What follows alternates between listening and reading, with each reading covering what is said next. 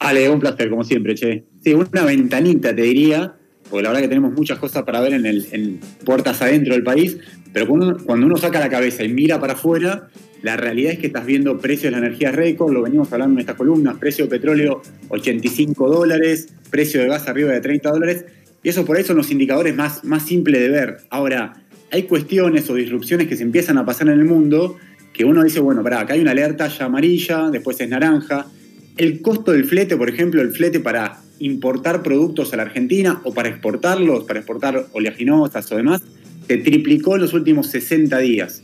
O sea, yo sé que la agenda local a veces nos, atrae mucho y, nos tensiona, pero cuando uno saca la cabeza y mira, dijiste, pues bueno, ¿cuánto, le cuesta a un importador traer un producto a la Argentina? Bueno, hace 60 días le costaba 3 mil dólares un container de 40 toneladas, es un container que se llama FEU. Hoy ese mismo container cuesta 9 mil dólares. Ah, te había escuchado bien, se triplicó. Triplicó, se, multiplicó. de hecho. Y esto es un quilombo eh, en términos de inflación, es, eh, letal.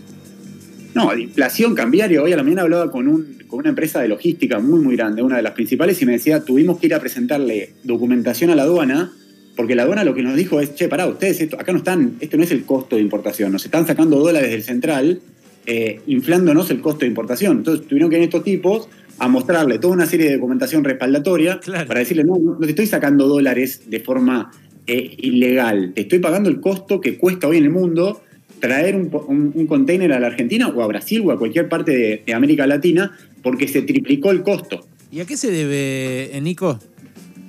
Y mira, hay dos cuestiones o tres cuestiones centrales. Una es el encarecimiento del combustible bunker, que es el derivado del petróleo que utilizan los barcos. Eh, es un combustible pesado.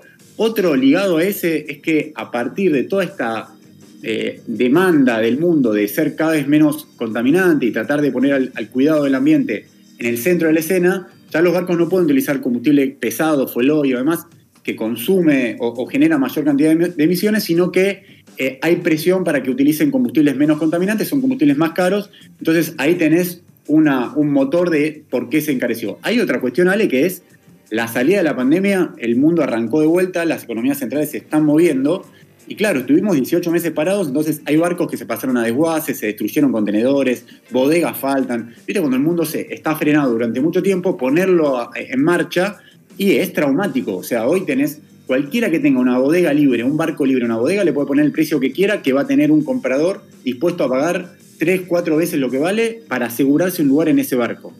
Bueno, ese eso es lo que está pasando y es apenas un emergente. Después decir, bueno, ¿cuánto cuesta el cobre hoy en la Argentina? Perdón, en el mundo. 11 mil dólares. Costaba 3 mil hace tres meses.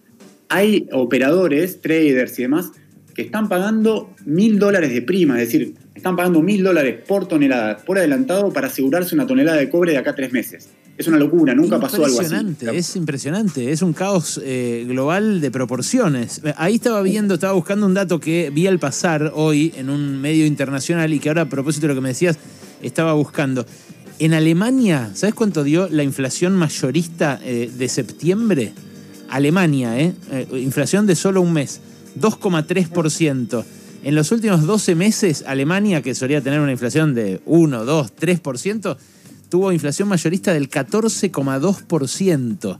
O sea que eh, en el mundo rico están teniendo, eh, por lo menos a nivel mayorista, inflaciones, no te digo argentinas, pero como la, mitad de las que tenía Argentina hace un par de años. Totalmente, Ale. Además, eh, incluso en Alemania, que es principal potencia de Europa y demás, donde toda la demanda ambiental y la agenda verde está muy, muy fuerte, en octubre tuvo que volver a empezar a utilizar carbón. El 33% de la, de la energía que consume Alemania se generó con carbón. Obviamente eh, con un nivel de emisiones de carbono mucho más alto que en Francia, que en Suecia, que en cualquier otro país de Europa. Si, ahora si querés te paso los números. Justamente porque los costos de la energía se les fueron tan altos que están tratando de bajarlos. ¿Cómo lo bajan? Volviendo a utilizar carbón, que es recontra contaminante de hecho, Alemania, eh, en, lo que va de octubre, emitió a la atmósfera, tengo el número acá justo, 370 gramos de tonelada, perdón, de carbono, de dióxido de carbono por kilowatt hora generado contra Francia 50. ¿Por qué? Francia porque utiliza energía nuclear, que es mucho menos contaminante. Ahora, eso, ¿por qué hace Alemania? ¿Por qué utiliza Alemania carbón? Bueno, pues necesita bajar el costo de la energía, pues se le está yendo a la inflación, que mueve toda, que, que- que le está generando descalabro macroeconómico grande. Un combo- Todo eso está pasando en el mundo. O sea, en- en- Muy preocupante, en- Nico, muy preocupante. Se nos fue el programa, pero bueno, ya vos has hablado de impactos eh, que ya empiezan a insinuarse acá, por ejemplo, que les eh, dosifican el gasoil a las estaciones de servicio, porque si no importarlo vale más caro. ¿Alguno en 20 segundos que me puedas anticipar de acá en adelante que pueda llegar a, a pro- a producirse?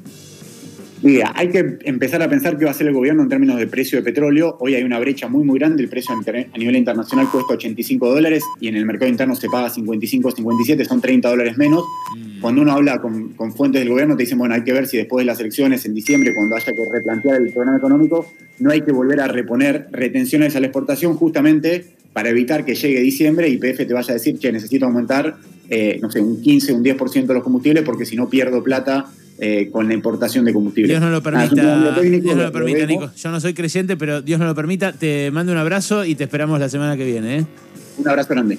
Nico Gandini, el número uno en términos energéticos, y mirá la, que te- la tempestad que te describe a nivel internacional.